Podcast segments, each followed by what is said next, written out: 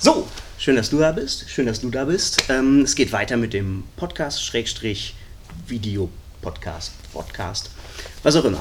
Ähm, wer bist du? Erzähl uns mal, wer bist du, was machst du? Moin, mein Name ist Martin Födisch. Ich bin Selbstverteidigungstrainer, primär in Hamburg, aber auch gerne darüber hinaus.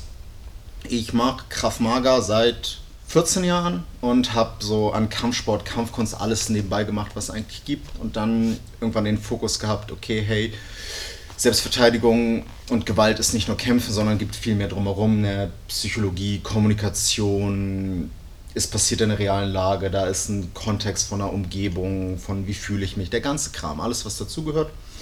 Und dann war so der Entwicklungsschritt, versuchen Selbstverteidigung ein bisschen auf ein neues Level zu heben, dass wir sagen können, wir versuchen so ganzheitlich wie möglich zu sein.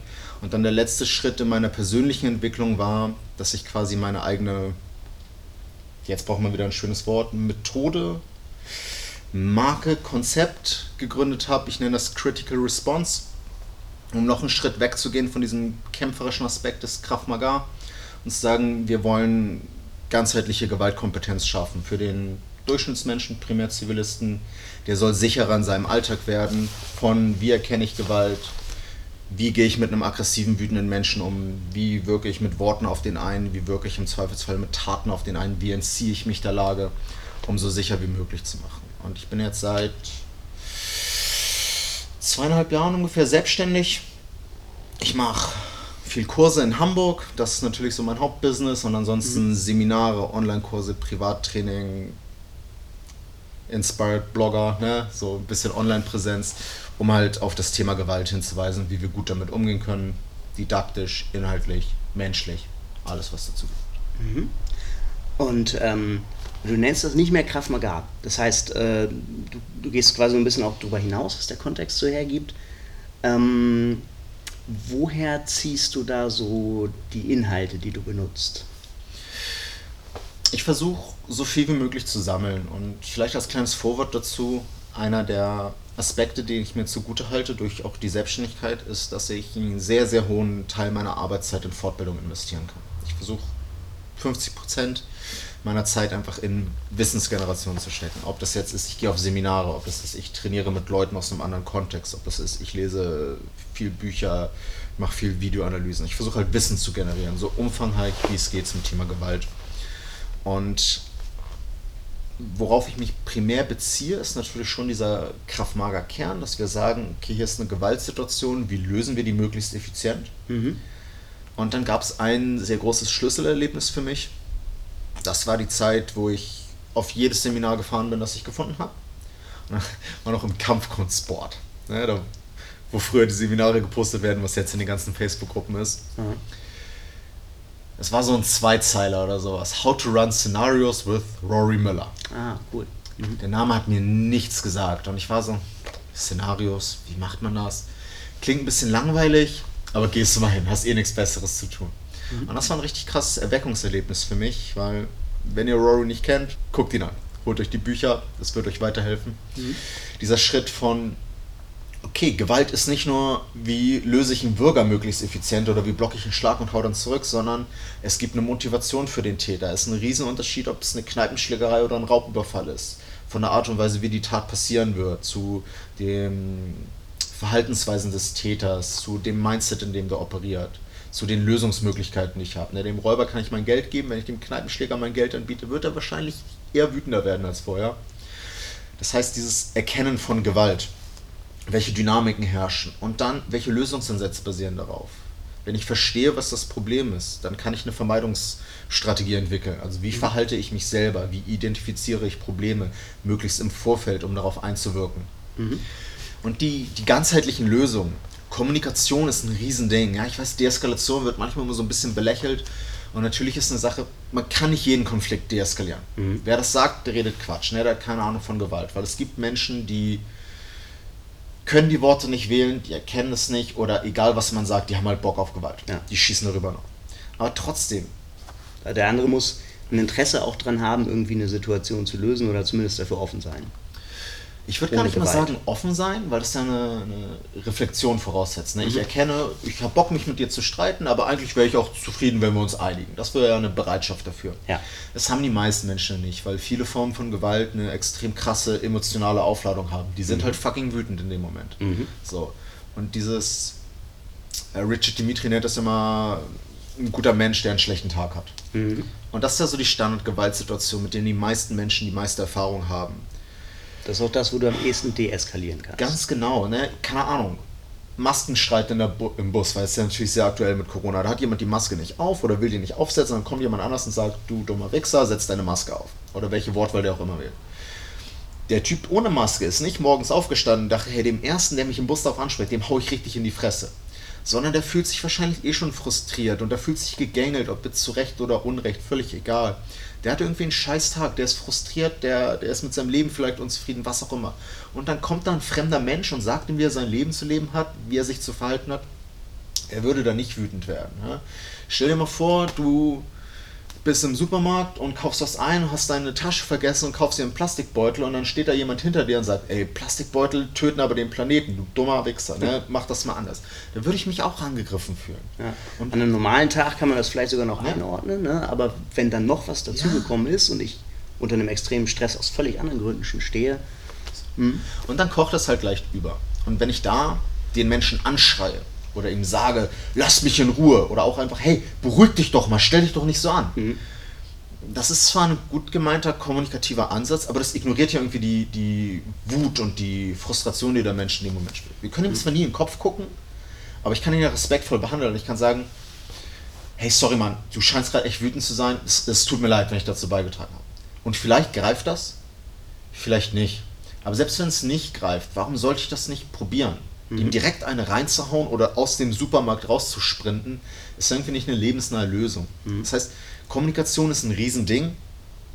Wir müssen es halt nur einordnen in ein Verständnis von Gewalt, in eine Erkennung und auch in die Fähigkeit, im Notfall selbst Gewalt auszuüben. Weil wenn es mal richtig hart auf hart kommt und es kracht und der andere ist motiviert, hat Bock, ist vielleicht Gewalt erfahren, vielleicht ist es sogar eine persönliche Lage, dass er der Arbeitskollege vor der Tür steht, der noch ein Hühnchen mit dir zu rupfen hat. Ob man den deeskalieren kann, das wird schwierig. Aber es ist ein Kontinuum von Fähigkeiten. Früherkennung, Verständnis, Kommunikation, Umgebung im Blick haben, Fluchttaktiken, kämpferisch, Postkonflikt, ne, das ganze Ding. Und das versuche ich halt so ein bisschen mit meinem Ansatz abzubilden. Und von diesem kämpferischen Element im Kern, das halt die absolute Notfalllösung ist, manchmal geht es halt nur mit Gewalt, darauf aufbauend den Rest zu erkennen. Weil der Durchschnittsmensch will und muss sich in den meisten Lagen nicht schlagen. Trotzdem kann er einen riesen Sicherheitsbenefit aufbauen, wenn wir halt Gewalt verstehen und Lösungsansätze trainieren. Du hast gerade Flucht gesagt, was ja ein ganz äh, spannendes Thema sein kann. Also einerseits. Man könnte natürlich jetzt auch sagen, okay, Flucht, ne? Ja gut, ich, wenn mich jemand angreifen will, laufe ich halt einfach weg. Was sagst du dazu? Ja, ist so ein Standardding, ne? Besonders bemerkenswert finde ich das immer bei Messerabwehren. Ne, gibt keine Messerabwehr, beste Messerabwehr ist weglaufen. Ja. Diese witzigen Videos, ne? Ich zeige jetzt die beste Messerabwehr, dreht sich Und um und sprintet Ja. los. Das Das ist natürlich- ist ja auch. Ja. ist ein riesen wahrer Kern drin. Ne? Das ist scheißgefährlich, ein bewaffnetes Gegenüber zu haben. Und wenn ich weglaufen kann, dann sollte ich das tun. Aber es ist kein, keine magische Lösung für jeden Konflikt. A, ich kann nicht immer weglaufen. Vielleicht ist es eine Hinterhaltssituation. Ich werde überrascht in die Ecke gedrängt. Vielleicht bin ich schon verletzt. Vielleicht bin ich körperlich gar nicht in der Lage wegzulaufen, weil ich gerade Knieprobleme habe und es ist einfach nicht drin. Vielleicht bin ich nicht alleine, vielleicht gibt die Umgebung das nicht her, vielleicht reagiere ich mental zu langsam. Ne? Flucht, wie bei allem anderen auch, kann viele Probleme haben. Trotzdem ist es eine sehr, meiner Meinung nach, überlegene Strategie im Gegensatz zu Kampf, weil man muss schon ein bisschen krasse Gedankengymnastik machen, um sich eine Umgebung zu überlegen, aus der Flucht 100% nicht möglich ist. U-Bahn ist immer so ein schönes Beispiel. Ja, ich bin in einem Waggon, der fährt, ja, aber der hält halt auch gleich wieder. In einer Minute, zwei, drei, fünf Minuten. Man kann die Notbremse ziehen, man kann Hindernisse nutzen, um jemanden auf Abstand zu halten. So. Ja, klar, das ist wieder nicht immer möglich, genau wie Kommunikation.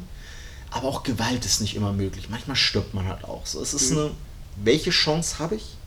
Was kann gerade am besten funktionieren? Und um da den Twist draufzulegen, Flucht ist in meinem Vokabular und in meinem Verständnis eine Taktik. Mhm. Flucht wäre ein, ich sprinte jetzt so schnell wie ich kann hier weg. Mhm. Ich würde da übergeordnet die Strategie der Distanz äh, mhm. annehmen oder Distanzmanagement. Das kann zum Beispiel auch Abstand sein. Ja. Ähm, wir sind gerade nah genug dran, dass wir sofort den anderen irgendwie hauen oder treten können. Das heißt, wir sind in einer Distanz zueinander, wo eine unmittelbare Gefährdung stattfindet. Säßen wir jetzt zwei, drei Meter auseinander, wäre das schon ein ganz anderes Ding. Es sei denn, wir haben beide eine Knarre in der Hand oder eine Bierflasche, mit der wir werfen können. Je größer die Distanz ist, desto schwieriger ist es also, eine direkte, unmittelbare körperliche Verletzung herzustellen. Mhm. Das ist natürlich ein Anreiz für Flucht, aber Distanz kann auch bedeuten, ich bringe ein Hindernis dazwischen. Mhm. Eine Tür zum Beispiel, das ist ein richtig geiles Hindernis, gerade wenn die noch stabil ist. Dann sind wir zwar unmittelbar aneinander, wir haben vielleicht einen Abstand von einem Meter, aber durch die Blockade, die dazwischen ist, haben wir trotzdem eine Distanzierung hergestellt. Also mhm. Hindernisse, Flucht, vielleicht Verstecken, vielleicht verbarrikadieren, alles, was mir einen zeitlichen Vorteil verschafft, nicht unmittelbar angegriffen zu werden. Ist Flucht was, was man üben kann oder üben muss? Äh, sowohl als auch. Man muss es auf jeden Fall üben, weil die Wahrscheinlichkeit ist, wenn wir eine Idee nicht in unserem Kopf verankert haben, dann werden wir sie nicht unter Stress machen. Es gibt so zwei große Möglichkeiten, wie man Ideen verankern kann. Die eine ist Erfahrung. Das heißt, ich habe es schon mal in einer realen Lage gemacht. Mein Hirn merkt sich das. Alles klar, mach ich nochmal. Mhm. Jetzt können wir schlecht sagen, geh raus, lass dich mal von einem Messerberserker angreifen, damit du weglaufen üben kannst. Das wäre irgendwie nicht ethisch. Das heißt, Training ist eine künstliche Erfahrung. Wir können eine Stresssituation, so gut es geht, simulieren mit dem Ziel eine Flucht zu üben oder mit dem Ziel eine Kommunikation zu üben oder mit dem mhm. Ziel einen Kampf zu üben, ne, was auch immer gerade angebracht ist. Damit das Hirn hoffentlich sich merkt, ey, das war eine geile Idee und jetzt bin ich in einer realen Lage, die nah genug dran ist an dem, was ich erfahren habe, probiere es trotzdem. Mhm. Das ist so das eine, ne? ein Erfahrungswert. Das andere ist natürlich auch eine Fähigkeit. Flucht ist nicht, ich laufe mal eben weg. Genauso wie Kämpfen nicht ist, ich hau dir mal eben eine rein. Das heißt, man übt schnell zu laufen, zu sprinten oder ist da mehr dahinter? Ist ein Teil. Ne? So wie bei einem Schlag brauche ich auch Power. Ich brauche irgendwie Muskelkraft, ich brauche äh, Distanzgefühl, ich brauche Geschwindigkeit. Mhm. Wenn ich das nicht habe, ist die beste Schlagtechnik wertlos. Das heißt, ich muss schon irgendwie Speed aufbauen können mhm. zum Laufen, aber es ist mehr. Erstmal, weil wenig Lagen und Umgebung geben richtig klaren Sprint her. Dass mhm. ich jetzt 100 Meter einfach nur Gas gebe und dann bin ich safe. Die Frage ist jetzt zum Beispiel, wo laufe ich hin? So ein schöner Standardsatz ist nicht vor der Gefahr weglaufen, sondern zu, zur Sicherheit hinlaufen.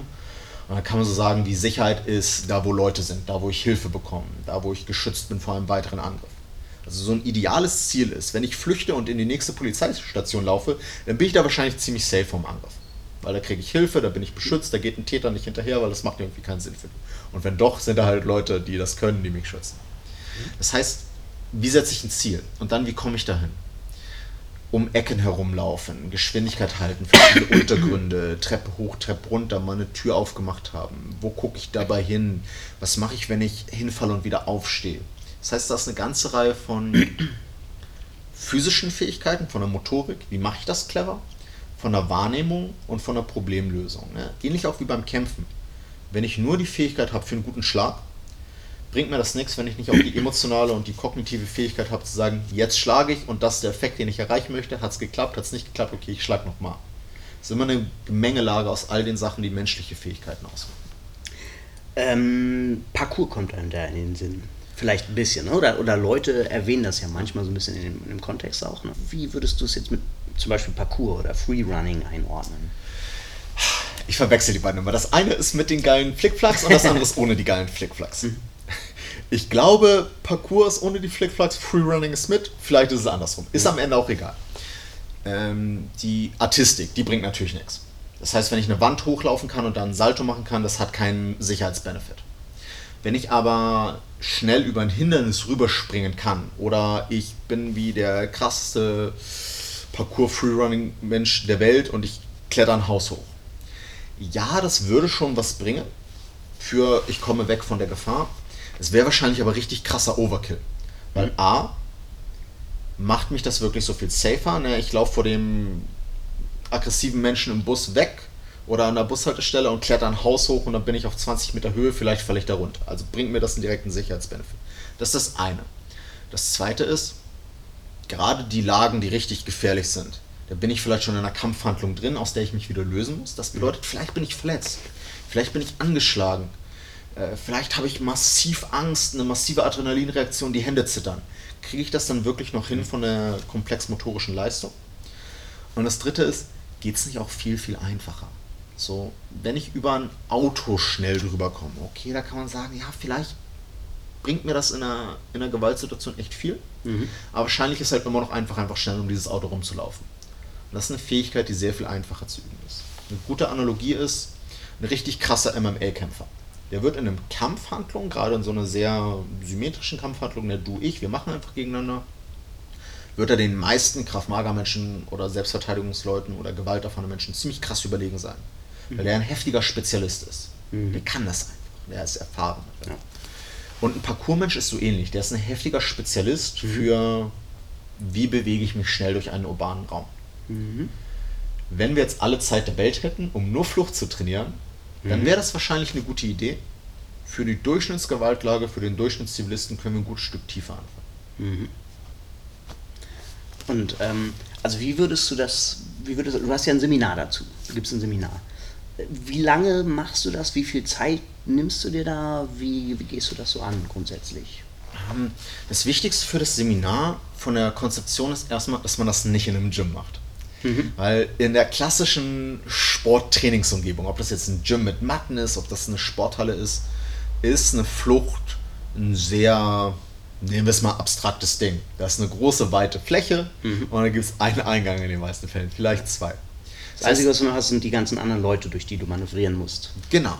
So und hier ja. vielleicht mal eine Säule, ein Sandsack, an dem ich, ich kann ja auch ja. in einer Sporthalle kann ich da einen Barren oder sowas aufbauen als ein künstliches Hindernis. Mhm. Das ist aber sehr mh, hm, distanziert von der Realität. Mhm. Weil wenn ich eine große, weite Fläche habe, dann sehe ich ein Problem meistens kommen, es sei denn, es ist sozialer Natur, also wir unterhalten ja. uns und dann knallt Kann ich natürlich auch kommen sehen, aber es hat nichts mit der Umgebung zu tun. Das heißt, die Umgebung zum Flüchten sollte möglichst nah an der Realität sein. Deshalb muss man das draußen trainieren. Draußen meine ich nicht auf dem Parkplatz, sondern es kann auch zum Beispiel ein Gebäude sein mit Treppen, Türen, Fluren. Ja. Aber also nicht in einer künstlichen Lage. Da wird quasi die Umgebung zum Trainingsgerät wie ein ja. Sandsack zum Beispiel. Ganz quasi. genau. Mhm. Für halt diesen einen Skill. Da ne? sind ja. wir wieder bei am Ende ist es eine Entscheidungsfindung, eine emotionale, motorische, kognitive Fähigkeiten gemeinsam, aber mhm. ich kann ja den Skill an sich trainieren. Das ja. Zum mhm. Beispiel, wie laufe ich um eine Ecke? Mhm. Dafür brauche ich eine Ecke, sonst macht das keinen Sinn. Mhm. Stell dir mal vor, hier ist eine Ecke, das ist Quatsch. Mhm. Das heißt, ich mache das. Ähm, wie läuft man um eine Ecke? Nur als Beispiel jetzt, weil du das gerade erwähnst. Es gibt zwei Möglichkeiten, wie ich das mache. Das mhm. eine ist, ich muss die Fähigkeit trainieren, gerade zu laufen zu stoppen und dann in einem anderen Winkel wieder Power zu generieren. Mhm. Weite Kurve erfordert meistens äh, Abbruch der Geschwindigkeit. Und mhm. gerade wenn das eine enge Ecke ist, wie so ein kleiner Flur oder sowas, mhm. dann kriege ich das vielleicht auch nicht hin. Und du crashst in die Wand vielleicht. Genau, das ist so die zweite Möglichkeit, in die Wand zu crashen und dann quasi eine Rolle an der Wand zu machen. Mhm. mhm. Das heißt, ich halte die Bewegungsenergie wie ein Abrollen aus einer Fallschule, da gebe ich die Bewegungsenergie in die Rolle mhm. und kann dann direkt wieder aufstehen. Mhm. Das kann ich auch an der Wand machen. Ich kann in die Wand crashen, abrollen und dann direkt weiterlaufen, weil ich die Bewegungsenergie halte. Mhm. Das ist die eine Möglichkeit. Die andere ist halt so eine, so eine Start-Stopp-Bewegung zu machen, mhm. wo ich aber versuche, das Momentum so gut es geht zu halten und dann weiterzumachen. Mhm. Muss man jetzt wieder ein bisschen gucken, nicht zu technikspezifisch zu werden. Ja. Weil das ist ein sehr, sehr kleines Zwischenproblem ja. in der gesamten Fähigkeit. Mhm. Aber das wären so Beispiele. Das könnte ja. man halt einfach mal üben. Wie mhm. kollidiere ich mit einer Wand? und komme dann möglichst schnell wieder in eine Bewegung. Mhm. Wie lagere ich meine Bewegungsenergie um, ohne zu stoppen dabei. Mhm. Und hast gesagt, ne? Ich mache das in der Schule in Hamburg, weil da hat man schön Außengelände, so Parkplatz, Fußballplatz, so ein bisschen Wiese, Wald und Innenräume, ne? Treppen, Klassenräume, Toiletten, der mhm. ganze Kram. Was richtig cool ist in dem Gebäude, wo ich das immer mache, das ist wie, wie ein Quadrat mit einem Innenhof. Das heißt, man kann im Kreis laufen. okay. Das mhm. ist ziemlich nice dafür. Und okay, aber Toilette, Treppe, enger Flur mit Ecken zeigt auch den Unterschied so ein bisschen zum reinen Sprinten jetzt ja. mal ganz gut. Okay. Mhm. Da ist halt nicht viel mit Sprinten, beziehungsweise mm, ich muss halt immer wieder stoppen und meine Bewegungsrichtung ändern. Ich ja. muss vielleicht stoppen, um eine Tür zu öffnen. Wenn ich eine Treppe hoch oder runter laufe, muss ich zwar nicht komplett stoppen, aber die reine Motorik verändert sich natürlich. Ja, ist klar, Laufen und Treppensteigen sind verschiedene Dinge. Mhm. Und ich kann auch eine ganz andere Bewegungsgeschwindigkeit halten. Plus Verletzungsrisiko. Ja, Ne? da kannst du dir nicht leisten, runter zu purzeln eigentlich. Ganz genau. So, und das sind so stellenweise sind das Erfahrungswerte. Wenn ich jetzt einen fitten mit 20er habe in so einem Kurs, der kann vielleicht auch mal eine Treppe von acht Stufen oder so runterspringen und dann direkt weiter Gas geben. Mhm. Dann habe ich den nicht mehr ganz so fitten mit 50er, der vielleicht ein Rückenproblem hat oder sowas. Mhm. Der kommt trotzdem noch eine Treppe runter in einer anderen Geschwindigkeit und der muss einfach da seine eigenen Fähigkeiten auf die Lage packen. Wie kann er das machen? Das sind wieder viele Erfahrungswerte. Man muss es einfach machen. Man könnte beiden eine motorische Idee an die Hand geben. Wie ist es sinnvoll vom Ablauf her? Man kann beiden eine taktische Idee an die Hand geben. Warum ist es sinnvoll, das zu machen und in welchem Moment ist es sinnvoll? Und dann trainieren die das einfach in ihren eigenen Fähigkeiten. Wieder Korrelation zu einem, ich sag mal, regulären Selbstverteidigungstraining. Der 20-Jährige und der 50-Jährige, die blocken den Schlag auch nicht auf dieselbe Art und Weise. Die haben da einfach nicht dieselbe Athletik und Power und so weiter. Wollen die gleich viel weglaufen? Also ist das auch ein Thema? Ähm, dieses Weglaufen wollen, sich, Ja. Sich das einzugestehen, quasi, oder das Ego zurückzustellen? Oder? Ist ein Riesending, Ähm, auf jeden Fall. Ähm, so Sätze, die man auch immer wieder hört, wie ich bin ich bin zu alt zum Weglaufen, ich bin nicht gut genug im Weglaufen oder ich laufe nicht vor Gefahr weg, ne, ich löse das Problem. Das ist halt aufgrund einer eigenen Emotion einen Sicherheitsbenefit zu verlieren, ist dumm, wenn Sicherheit das Endziel ist.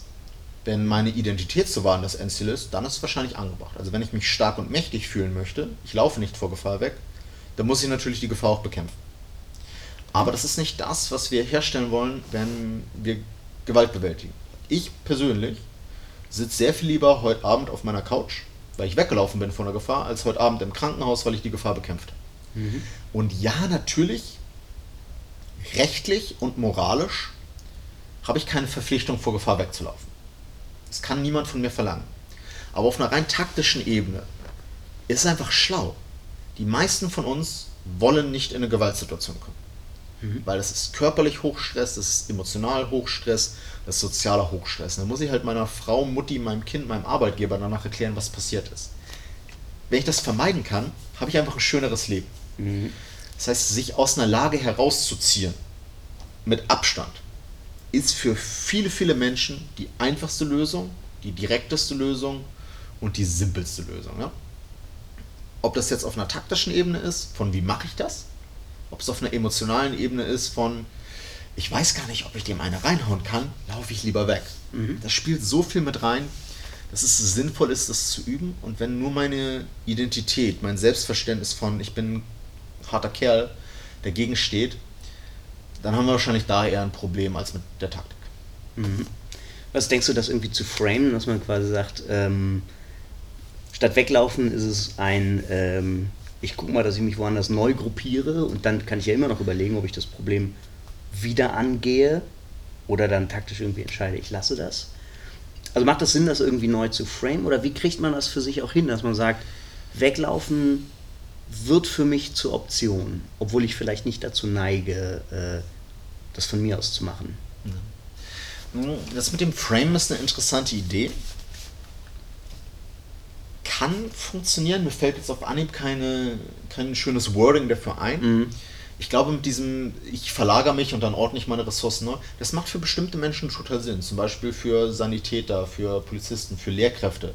Äh, wenn ich in einem Moment bin, wo gerade richtig krasse Gewalt ist, ist es unter Umständen schlau, rauszugehen, mich zu schützen, Ressourcen dazu zu holen und dann wieder auf die Lage Also weglaufen, genau, ne, weglaufen kann ja auch was Temporäres sein. Das ist ja keine, es muss ja keine endgültige Entscheidung sein. Ich bin jetzt, je nach Kontext ist es aber sinnvoll, dass es dann die endgültige Entscheidung ist, ne?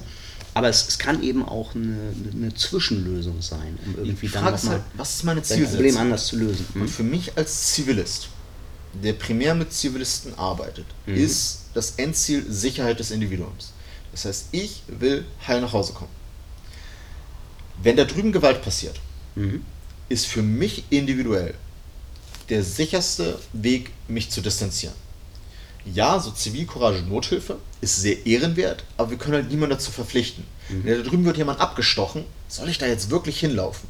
Notruf, andere Geschichte, aber das kann ich auch von der Distanz machen. Jetzt wird da drüben. Und du kannst auch andere Sachen aus der Distanz machen, um zu helfen, genau. Mhm. Aber ob ich helfe, jetzt wird da drüben nicht jemand abgestochen, sondern jemand gehauen. Also mhm. sehr viel geringeres Gewaltniveau. Mhm. Trotzdem, in dem Moment, wo ich mich reinbegebe, gefährde ich mich. Mhm. Ich muss das nicht tun. Kann man von niemandem verlangen. Und wenn wir das jetzt umkehren. Aber Notruf, wie gesagt, ne, das können wir von jedem verlangen. Ne? Das wird natürlich gemacht. Das auf jeden Fall wäre auch sonst eine unterlassene Hilfeleistung. Das müssen wir tun. Ja. Aber wir müssen uns halt nicht selbst gefährden dafür. Mhm. Das ist der wichtige Punkt. Jetzt wird nicht jemand anders angegriffen und die Frage ist, helfe ich, helfe ich nicht, sondern ich selbst werde angegriffen. Mhm. Auch da wieder muss nicht hardcore krasse Gewalt sein. Ne? Ist jemand, der irgendwie aufdringlich wird, pöbelt mich an, spuckt mir ein bisschen ins Gesicht. Ist eine Stresslage, ist eine potenzielle Gefährdung, aber ich werde noch nicht akut geschlagen wenn ich mich da rausziehen kann, mit Distanz, vielleicht mit einer Mischung Kommunikation in dem Moment, ich sage halt was und ich gehe weg, mhm. dann bin ich sicher am Ende. Wenn ich den Anspruch habe, das Problem zu lösen im Sinne von der Täter oder potenzielle Täter ist keine Gefahr mehr da, dann ordne ich mir ja eine Rolle zu, die ich als Zivilist nicht habe. Mhm. Warum sollte ich das tun? Das ist nicht meine Aufgabe. Ich kann das für mich vereinnahmen, gerade in Gewaltlagen, weil wenn ich der einzige Mensch vor Ort bin, dann darf ich auch in einem rechtlichen Sinne sagen, ich vertrete hier jetzt die Rechtsordnung, die wir haben, ich greife da ein, ich beende das. Sehr ehrenwert, ist auch sehr wichtig für eine Gesamtgesellschaft. Ich bin nur echt vorsichtig damit, dem Einzelnen zu sagen, du musst das tun. Mhm. Weil jetzt habe ich wieder den mit 50er mit den Rückenproblemen oder die mit 30erin, die Angst um ihre Kinder hat, wenn sie da reingeht den Menschen kann ich doch nicht sagen, du musst da reingehen. Was ich aber machen kann, ist den Menschen Fähigkeiten zu geben, dass sie selbstsicherer werden. Mhm. Und dafür ist Flucht einfach ein riesiges Werkzeug. Das zu vernachlässigen ist von einer reinen Effektivitätsebene einfach dumm. Warum sollte ich das nicht tun? Es hat auch so ein bisschen diesen Rettungswesten-Charakter. Also, keine Ahnung, das Beispiel, was ich gerne benutze, ist, wenn du irgendwie eine, eine Wildwasser-Rafting-Fahrt machst oder du fährst in einem Schlauchboot oder schwimmen meinetwegen. Fährst du in einem Schlauchboot ne, mit einem Paddel und durch Stromschnellen und hast du nicht gesehen. Und du hast nicht vor und willst gar nicht aus dem Boot fallen und schwimmen. Oder, oder surfst meinetwegen. Vielleicht ist das noch besser, du surfst. Ja. Hast gar nicht vor zu schwimmen, sondern willst ja surfen. Du wirst aber besser surfen, wenn du weißt, dass du schwimmen kannst. Also wenn du diese Option auch hast, einfach weil du dann ein bisschen weniger Angst hast, ein bisschen sicherer auf dem Brett stehst. Und, und, und in Flucht sich kompetent zu fühlen, kann dann ja auch helfen, so mit einer Situation insgesamt ein bisschen nennen wir es mal, cooler umzugehen. Ja, auf jeden Fall. Wenn ich, wenn ich Angst vor irgendwas bekomme, aber ich weiß nicht, wie ich damit umgehen soll, dann kann man ja leicht in Panik verfallen. Weil ich habe die Angst, ich kann das Problem nicht lösen, shit, was mache ich jetzt? Mhm. Ich habe noch mehr Angst. Ja. In dem Moment, wo ich eine Handlungsoption habe, also ich bin der Meinung, ich würde das wahrscheinlich lösen können. Mhm. Das kann die Angst ja mindern, weil, okay, ich habe Angst, alles klar, setze ich halt meine Problemlösung an. Mhm. Deshalb die, die Rettungswesten-Analogie ist sehr schön. Ich würde sagen, das ist aber die komplette Selbstverteidigung. Das ist ja ein ja. ist ja die Rettungsweste für zwischenmenschliche Gewalt. Mhm. Und das Ding ist halt im Vergleich zu Schwimmen, Schwimmen ist ziemlich straightforward. Ich mhm. kann an Land nicht ertrinken, ich kann nur im Wasser ertrinken. Ich kann vielleicht auch in der Pfütze ertrinken, aber muss mhm. irgendwo Wasser da sein. Ja. Wie das passiert, sind relativ simple Mechanismen. Ich muss halt lang genug darunter sein, dass ich halt bedeckt bin, nicht mehr atmen kann. Mhm. Auch die Fähigkeiten, die mich da rausholen, sind relativ simpel. Sterben genug Menschen im Wasser, wenn die nicht schwimmen können, wenn da Stromschnellen sind, wenn ein Krampf dazu kommt oder was auch immer. Das heißt, es gibt relativ simple Strategien, Techniken und Möglichkeiten, die man hat, um sicher zu sein. Ich bin mit einem Buddy und oder ich habe eine Rettungsweste an mhm. oder ich mache halt einen Schwimmkurs. Mhm. Gewalt ist dadurch, dass es eine sehr menschliche Interaktion ist, aber extrem viel komplexer. Gewalt mhm. kann ja sein, ich hau dir eine rein, weil ich denke, du bist ein Arschloch. Gewalt kann sein, ich hau dir eine rein, weil ich denke, du hast Spaß dran und hau mir mal eine zurück. Mhm. Vielleicht will ich dein Geld haben, vielleicht will ich dich demütigen, vielleicht will ich cool von meinen Freunden sein, vielleicht ist es ein Übergriff, der mich mächtig fühlen lassen soll. Ob das jetzt sexuell ist, ob das einfach eine Erpressung ist, keine Ahnung. Vielleicht ist es ein einmaliges Event, vielleicht ist es ein Event, das immer wieder stattfindet. Vielleicht kennen wir uns, vielleicht kennen wir uns nicht es gibt so dermaßen viele Interaktionsmöglichkeiten, die zwischenmenschlich sind, die mit Gewalt operieren können, dass es halt schwierig ist zu sagen, ich habe halt zieh meine Rettungsweste an und dann bin ich gut. Mhm. Ich muss dann mit, mit ja. Menschen umgehen können. Mhm. Ein breites Spektrum an Fähigkeiten, wie schlage ich, wie laufe ich, wie kommuniziere ich, mal ganz platt gesagt, in Verbindung mit einem Wissensstand, so sieht Gewalt aus, so erkenne ich das, das sind mögliche Probleme, das sind mögliche Lösungen, und dann, das ist ein bisschen meiner Meinung nach eines der Kernelemente von einem guten Selbstverteidigungstraining, eine Entscheidungsfindung. Mhm. Jetzt ganz konkret. Was ist das ganz konkrete Problem? Oh, der wird aggressiv. Ne? Ich sehe das an der Körpersprache und der starrt mich an und der Speichel kommt schon ein bisschen und er sagt auch noch, du dummer Ficker und kommt auf mich zu. Hey, fuck, der ist echt groß und stark, der ist bestimmt stärker als ich und keine Ahnung, ich habe mir gestern die Hand angeknackst. Ich glaube nicht, dass ich damit zuhauen kann. Aber hey, da drüben, da ist ein Fenster offen. Ist der zehnte Stock, wäre das eine dumme Idee. Ne? Das heißt, es ist immer dieses Individuelle. Und Ja. ich muss halt diese eine Lage angucken, wissen, welche Ressourcen ich zur Verfügung habe, mit Stärke, Fähigkeit, Bereitschaft und so weiter. Und dann muss ich eine Entscheidung treffen. Was Ja. ist der beste Weg hier raus? Und wenn ich Flucht aus diesem, aus diesem Gesamtgemenge herausnehme, dann habe ich einfach eine riesen Lücke in dem Repertoire, wie Ja. ich Gewalt bewältigen kann. Mhm. Warum sollte ich das tun? Es gibt keinen guten Grund dafür. Mhm. Der einzige Grund, der mir dafür einfällt, ist, dass du natürlich dafür Trainingszeit und Ego ein bisschen opfern musst. Und äh, das kann ja, das ist legitim zu sagen, ne? nee, das will ich nicht, wenn man quasi sagt, Sicherheit ist gar nicht mein Hauptziel, sondern nur, ich mache das als Sport oder so vielleicht. Oder ne? ich, ich will eigentlich nur Kampfsport machen. Aber dann, dann geht man ja quasi in die Richtung. Ganz spannend ist dieses Thema Entscheidungsfindung. Das könnte man natürlich auch gut, um einzubauen, ähm, in so ganz praktische Übungen. Also, ne, dass man dann in seinem Training auch mal auf die Idee kommt, keine Ahnung, ne, wenn ich jetzt mit dem anderen am Bodenkampf gerade verknotet bin, dann ist mein Hauptziel nicht die ganze Zeit jetzt ne, irgendeine geile Submission zu machen, sondern ich nehme mir als Ziel auch mal vor, ich gucke einfach nur, dass ich den Moment finde, wo ich aufstehen und abhauen kann. Ja. Also so, so, so auf ganz praktischer Ebene ist das ja was, was man auch so in diverse Trainingsalltage ganz gut mit einbauen kann. Absolut. Ganz kurz zu wenn Ego und Trainingszeit. Aha. Ähm, wieder Ego, ne? Ego und Sicherheit widersprechen sich. Wenn ich mich wohlfühlen möchte in meinem Ego, also stark, mächtig und so weiter, dann werde ich wahrscheinlich in vielen Lagen nicht sicher sein. Jetzt steht der Hardcore Hells Angels vor mir, der richtig, richtig krass ist, ne? der ist Gewalt erfahren. Soll ich da wirklich auf mein Ego bestehen? Dann habe ich wahrscheinlich ein gewaltiges Problem.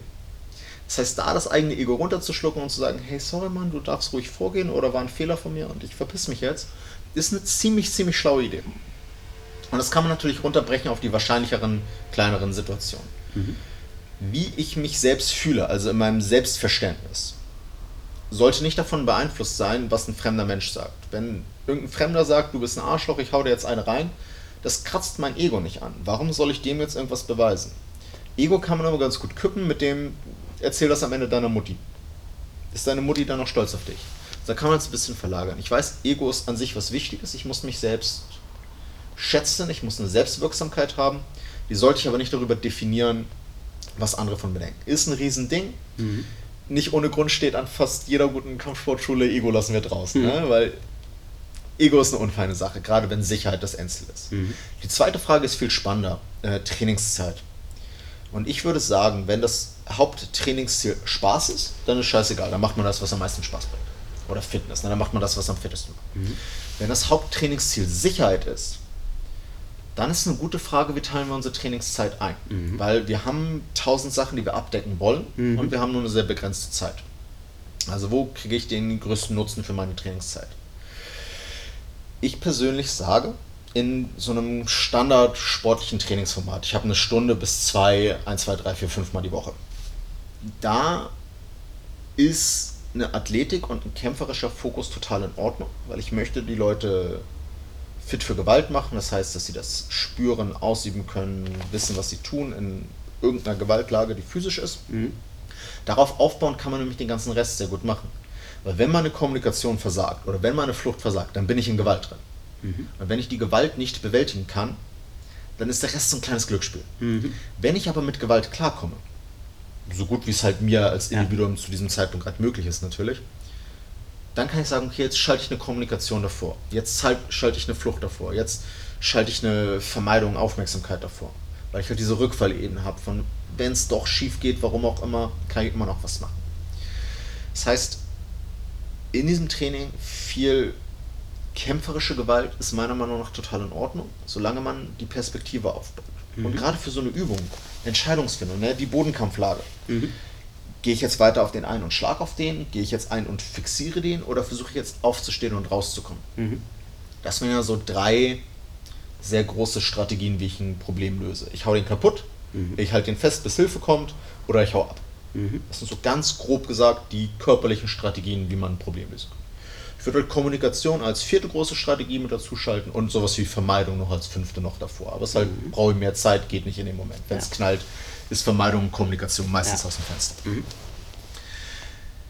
Man kann auch in diesem sportlichen Training Flucht immer wieder einbauen als einen Endpunkt für eine Gewalthandlung. Mhm. Ich muss da irgendwie aufhören.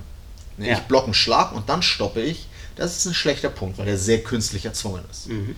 Ich blocke einen Schlag und ich hau zurück ist ein besserer Punkt, weil jetzt wirke ich ja auf den anderen ein. Mhm. Und dann im Ideal habe ich ein Training, wo ich realistisch und wirksam auf den anderen einschlage, bis mein Trainingspartner mir eine Reaktion gibt von, jetzt würde ich wahrscheinlich in irgendeiner Art und Weise beeinträchtigt sein und hätte keine Lust mehr. Ja. Mhm.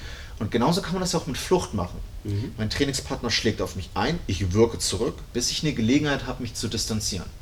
Vielleicht blocke ich den Schlag und ich schubse ihn. Mhm. Vielleicht blocke ich den Schlag, ich möchte ihn schubsen. Es klappt nicht, weil er sofort einen zweiten Schlag setzt. Dann blocke ich halt noch ein bisschen weiter, hau ein bisschen zurück, bis er in seinen Fähigkeiten vermindert ist.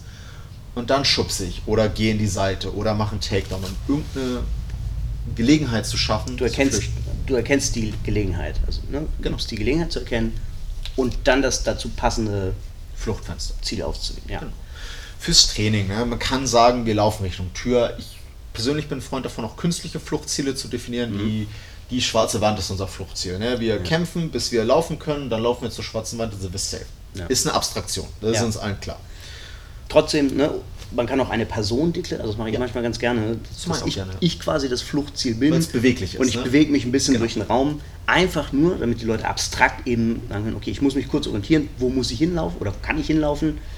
Da, da geht's lang. Ne? Da muss ich denen noch ausweichen und nimm dann den Weg. Mhm. Die Abstraktion machen wir beim Kämpfen aber auch. Ja. Wir hauen ja nicht volle Kanne dem anderen in die Fresse, sondern wir hauen volle Kanne in den Sandsack oder in die Pratze. Und danach machen wir es mit Timing und Präzision und ein bisschen Druck am Menschen. Sagen wir, guck mal, das würden wir am Ende beides zusammenbringen, die Härte und das Timing, mhm. um Menschen zu schlagen. Wir hauen ja aber nicht den Menschen mit voller Wucht. Dementsprechend auch. Oder du packst den ein und hast da dann wieder die Abstraktion, genau. dass er eben so eine Art Panzerung hat. Schutz. Wir brechen es halt immer irgendwie runter, dass man es lernen kann und dass es sicher ist. Ja. Und das ist bei Flucht genau dasselbe. Das heißt, man könnte in so einer Trainingslage, wir machen irgendeine Gewaltsituation, ob die jetzt mit Hauen oder mit Reden anfängt, scheißegal. Ich wehre mich so lange, bis ich flüchten kann und dann flüchte ich drei Meter durch den Raum und dann bin ich safe. Mhm. Nach drei Metern ist die Flucht aber nicht vorbei. Und das ist so ein bisschen der Punkt, wo wir drüber hinausgehen müssen. Mhm. Wenn ich noch nie geübt habe, dann weiterzulaufen, dann den Flur runter, die Tür auf, die Treppe runter, nächste Tür auf, die Straße runter. Mhm. Dann wäre ich nämlich safe wahrscheinlich. Aha, ja. Ob ich dann im Auto drin bin, ob ich im Kiosk um die Ecke bin und sage, hol Hilfe, ob ich einfach nur lossprinte und dann zu Hause irgendwann ankomme. Man muss es ja verknüpfen. Man ja. muss wieder ein Stück näher dran gehen. Genauso wie beim Kämpfen auch. Hm, wir kämpfen nicht immer in einer weiten, gepolsterten Umgebung, sondern ab einem gewissen Punkt gehen wir in einen engen Raum, gehen wir in eine Toilette, gehen wir auf den Flur, gehen wir in eine Treppe, gehen wir in ein Auto, um da zu mhm. kämpfen. Einfach ein Stück näher dran an der Realität. Und genau dasselbe ist bei Flucht. Ne? Grundfähigkeiten schaffen, Grundverständnis schaffen, Integration mit dem ganzen Rest, mit Kämpfen, Kommunizieren und dann immer näher ran an die Realität. Ein letztes Thema habe ich dann noch oder eine Frage, die dann ja. auftauchen könnte, nämlich, was ist, wenn ich nicht so schnell laufen kann oder wenn, wenn ich fürchte, der andere kann schnell laufen? Also ist es nur eine Frage, wer am schnellsten laufen kann. Vielleicht können wir das nochmal kurz ja. ähm, besprechen. Das ist ein sehr spannender Punkt. Wenn man, die, die reine körperliche Lauffähigkeit. Wenn man Gewaltsituationen anguckt, also einfach viel Handy- und Überwachungskameras Video von realen Gewalttaten sieht, dann ist es relativ selten, A, dass Leute überhaupt weglaufen und B, dass wenn sie weglaufen, dass Leute hinterherlaufen. Sie kommen nicht auf die Idee wegzulaufen, ne? Mhm. oder die zögern zu lange aus diversen Gründen und wenn man das Video sich ansieht, dann könnte man im Nachhinein, wo man auch quasi weiß, okay, ich kenne das Ende, kann man sagen, okay, da, warum läufst du jetzt nicht weg? Ah, jetzt kannst du Im Nachhinein ist es immer easy, ne? Ja, da natürlich. muss man ein bisschen vorsichtig natürlich. mit sein. Aber worauf ich hinaus wollte, wenn Menschen weglaufen, mhm. wird sehr, sehr selten nur hinterhergelaufen. Das ist ja wieder eine Frage Gewaltverständnis. Ja. Was will denn der Täter von mir? Ich will dich überfallen und dein Geld haben ich sage, gib mir die Kohle, dann gucke ich mich kurz um, ob auch niemand zuguckt und in dem Moment läufst du los. Du hast dir den Ort dafür ausgesucht wahrscheinlich. Will ich dir ne? dann wirklich hinterherlaufen? Will ich wirklich Zeit und Arbeit da rein investieren und Aufmerksamkeit kreieren und die Chance erhöhen, dass ich verhaftet werde, dass ich verletzt werde, dass ich stürze? Ja. Oder will ich einfach gehen und suche mir ein neues Opfer? Du bist dann nicht mehr an dem Ort, den du dir vielleicht auch mit Bedacht ausgesucht hast, Ganz ne? genau. weil du nicht hundertprozentig sicher wissen kannst, so, wann hast du mich eingeholt?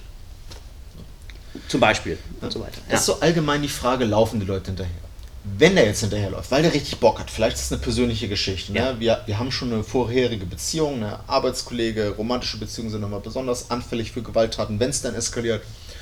Das heißt, es gibt irgendeine Vorgeschichte und ich will unbedingt dich schädigen, warum Ja. auch immer. Der Rest ist mir relativ egal.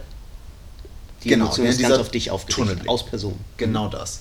Dann kann das natürlich sein. Die Frage ist dann, bin ich schneller als der andere? Ist wieder so ein bisschen im luftleeren Raum. Weil wenn ich nicht schneller bin als der andere, vielleicht bin ich auch nicht stärker als der andere, vielleicht bin ich auch nicht fähiger als der andere. Soll ich dann wirklich bleiben und kämpfen? Erhöht das meine Chancen so massiv? Für die meisten Menschen ist aber nicht so viel Grundfähigkeit in der kämpferischen Lösung da und ist auch nicht so viel Grundhemmnis in dem Weglaufen da. Warum sollte ich das nicht probieren? Weil Wieder, es ist nicht ein gerader Sprint, sondern es ist irgendein Hindernis aufbauen. Vielleicht schaffe ich es, zu überraschen und durch die Tür zu kommen. Und die Tür einfach zuzumachen. Und dann habe ich Zeit, um Hilfe zu rufen. Vielleicht schaffe ich es, ein Hindernis dazwischen zu bringen. Und gerade wenn es eine Einzelperson ist, die mich angreift, Autos sind super. Wenn ich es geschafft habe, ein Auto dazwischen zu bringen auf der Straße, dann kann ich den Eiertanz machen. ne? Links rum, rechts rum, links rum. Der kriegt mich nicht mehr. Und dabei kann ich die ganze Zeit um Hilfe schreien. Und dann wieder, wie lange macht er das mit? Da müssen wir halt immer gucken. Es gibt keine perfekten Lösungen. Ja. Es ist immer individuell und es kann halt auch immer schief gehen, da muss man ehrlich sein. Noch ein Argument vielleicht? Das letzte, was man einwenden kann, ist dann so ein bisschen, ja, okay, dann läufst du weg und dann ist der andere aber vielleicht doch schneller und dann musst du doch kämpfen. Und dann bist du außer Atem, weil du schon gelaufen bist. Vielleicht ist der andere aber auch außer Atem. Und wieder Trainingsding, man kann es ja üben. Man kann üben, aus dem Kampf in eine Flucht wieder in den Kampf zu gehen. Kann man super simpel im Training machen. Ich, ich mache hier hartes Geballere, dann sprinte ich rüber und mache drüben hartes Geballere. Kann man in einem Szenario üben von wir kämpfen, du willst dich lösen, ich sprinte hinterher, ich, wenn ich dich kriege, ziehe ich dich halt wieder in den Kampf. Mhm. Und äh, wird dann auch vergessen, ne? wenn der andere dann nicht außer Atem ist, weil er schneller ist, dann wäre der auch beim Kämpfen halt viel ausdauernder gewesen. Also, Und ja. Das, Wieder ein kleines taktisches Moment. Ich sprinte dir hinterher. Ich richte meine Kraft und meine Aufmerksamkeit darauf, dich zu stoppen, dich wieder in den Kampf zu ziehen. Hohes Risiko für dich. Ich kriege dich an der Kapuze gepackt und reiß. Vielleicht stürzt man da. Hohes Risiko. Wenn das aber nicht passiert und du mental bereit bist, umzuschalten, du erkennst, oh shit, ich kann nicht mehr laufen, ich werde gerade gegriffen oder ich werde eingeholt und du dann plötzlich auf Kampf wechselst, muss ich das erstmal wieder aufholen, weil ich bin auch im Hinterherlaufen einfangen, noch nicht im Kämpfen. sollte man dann auch, also soll man sich umgucken? Beim Laufen an sich nicht. Oder kann man dann, kann man dann üben, quasi wie man feststellt, so klappt das mit den Füßen oder klappt das nicht? Hören ist ein guter Punkt. Mhm. Man hört laufen und fühlen. Ne? Ich, ich merke den Kontakt. Umgucken würde ich nicht machen. Und da kann man ein super easy Selbstexperiment machen. Sucht euch mal eine Strecke, wo ihr 100, 200, 300 Meter sprinten könnt. Gerade sprinten. Und dann gebt ihr so hart Gas, wie ihr nur irgendwie könnt. So richtig Vollgas, so schnell wie es geht. Und auf dem Punkt der maximalen Geschwindigkeit versucht mal über eure Schulter zu gucken. Da werdet ihr sofort merken, das schmeißt euch aus der Bahn. Da müsst ihr aufpassen, dass ihr nicht auf die Fresse packt. Aber ihr verliert Geschwindigkeit und ihr verliert ähm, Balance. Deshalb beim Sprinten umgucken ist eine dumme Idee. Guck nach vorne, identifiziere Hindernisse, kommen Treppen, kommen Leute, muss ich ausweichen. Hab aber auch Fokus aufs Ziel. Und dann gib einfach richtig Gas. Und dann in dem Moment, wo die Hand auf die Schulter kommt, wo der Tackle aus vollem Lauf, da fliegt man dann halt manchmal auf die Fresse. Aber dann wieder hinfallen, Bodenkampf direkt weitermachen. Solange ich nicht voll auf den Kopf stürze, bin ich ja immer noch fähig, was zu tun. Kann richtig hart schief gehen. Allgemein, wenn mir jemand richtig hart hinterher sprintet, hat er sehr hohes Interesse daran, die Gewalttat fortzusetzen. Hohe Motivation, hohe Intensität ist halt immer gefährlich. Egal, ob ich jetzt im Kampf bleibe oder in der Flucht bin. Ja. Ich behaupte aber, dass wenn ich es schaffe, einmal richtig in die Flucht zu gehen, mich einmal komplett aus dem Kampfgeschehen zu lösen, habe ich eine relativ gute Chance insgesamt, weil Aktion schlägt Reaktion, der muss erstmal hinterherkommen, der muss erstmal auch schnell genug laufen können, der muss erstmal auch schaffen, um die Ecke zu kommen. Das Und? kostet alles Zeit, das kostet Kraft. Überhaupt eben die, die Motivation oder, oder den, Sinn zum Hinterherlaufen überhaupt sehen und zu haben. Ja, wieder Gewalt verstehen. Wenn es so ein soziales Ding ist, wie du guckst mich dumm an, ich muss dir jetzt mal zeigen, dass ich der Härtere bin und dann läufst du weg, bin ich doch schon der Härtere. Was soll ich dir jetzt hinterherlaufen? Raubüberfall. ist es wirklich attraktiv, ein Opfer hinterherzulaufen? Ja, es gibt natürlich immer Sachen, in denen auch Gewalttäter eine Motivation haben, hinterherzulaufen. Das sind aber meistens eh die Sachen, die richtig übel sind. Und selten. Und selten. Mhm. Übel und selten geht eigentlich immer Hand in Hand. Mhm. Oft und easy ist eine andere Sache. Ja. Easy ist das falsche Wort, aber oft und weniger intensiv. Mhm. Wenn es eh schon richtig gefährlich ist, ob durch Täterfähigkeit oder durch Tätermotivation, dann ist dieses Argument, ja, ich kann ja schlechter flüchten als der, ein bisschen invalide, weil ich kann wahrscheinlich auch schlechter kämpfen als der. Mhm. Und da sollte ich versuchen, eher zu flüchten als zu kämpfen, weil wenn ich schlechter kämpfen kann als der, sollte ich mich da nicht drauf einlassen, dann versuche ich lieber zu flüchten und den ein bisschen auf dem falschen Fuß zu erwischen oder Hilfe zu kriegen. Mhm. Und dann am Ende, ey, es gibt keine Garantie, ne? alles kann scheitern. Da muss man einfach ehrlich sein, eine Vermeidung kann scheitern, eine Flucht kann scheitern, eine Kommunikation kann scheitern, ein Kampf kann genauso scheitern. Es ist selten, aber manchmal sterben halt Menschen. So, wir versuchen alles, um die Chancen auf unsere Seite zu ziehen. Wenn wir ein bisschen Gewaltpsychologie angucken, wenn wir ein bisschen Statistik angucken, wenn wir ein bisschen menschliche Fähigkeiten und Natur angucken, dann sind die Chancen schon ganz gut auf unserer Seite, weil gerade in einem Land wie Deutschland, ey, es gibt echt wenig Taten, die in einem Tod enden. Mhm. Es gibt auch nicht so wahnsinnig viele Körperverletzungen auf die Gesamtbevölkerung gesehen. Wir haben da gute Chancen rauszukommen. Und wenn wir uns auf Flucht und Vermeidung und Kommunikation zusätzliche Ressourcen setzen, nicht nur auf Kampf, dann erhöhen wir unsere Chancen ganz schön massiv. Okay. Großartig. Wo kann man dich finden? Erstmal, ich hatte auch sehr viel Spaß, über Sachen zu reden. Das ist immer cool. Freut mich, wenn mir jemand ist, der genauso schlau dagegen hält und interessante Fragen stellt. Man kann mich finden auf erstmal meiner Webseite critical-response.com. Ansonsten Instagram, Facebook, YouTube. Ich kann jetzt hier elende Links sagen. Am einfachsten ist, wenn du das am Ende in die Beschreibung packst. Das genau. heißt, guck in die Beschreibung, da sind meine Links. Liken, follow, sharen. Der ganze Social Media äh, Stuff Mhm. gehört alles mit dazu. Ansonsten bei Fragen, Interessen, ob das jetzt inhaltliche Diskussion ist, ob das Seminar, Trainingswunsch ist, hey, immer gerne auf mich zukommen. In Lübeck geht ihr zu André, in Hamburg kommt ihr zu mir. Im Zweifelsfall ey, immer ins Training gehen. Ne? Es geht nicht darum, bei uns zu trainieren, es geht darum, sich mit Gewalt zu beschäftigen und sicherer und besser zu werden. Großartig. Ja, das hat mir sehr viel Spaß gemacht und ähm, das waren interessante Impulse. Ich hoffe, das war auch für dich erhellend. Ich sage vielen Dank. Ich sag vielen Dank. Ähm, ich würde mal sagen, das setzen wir bei Gelegenheit fort.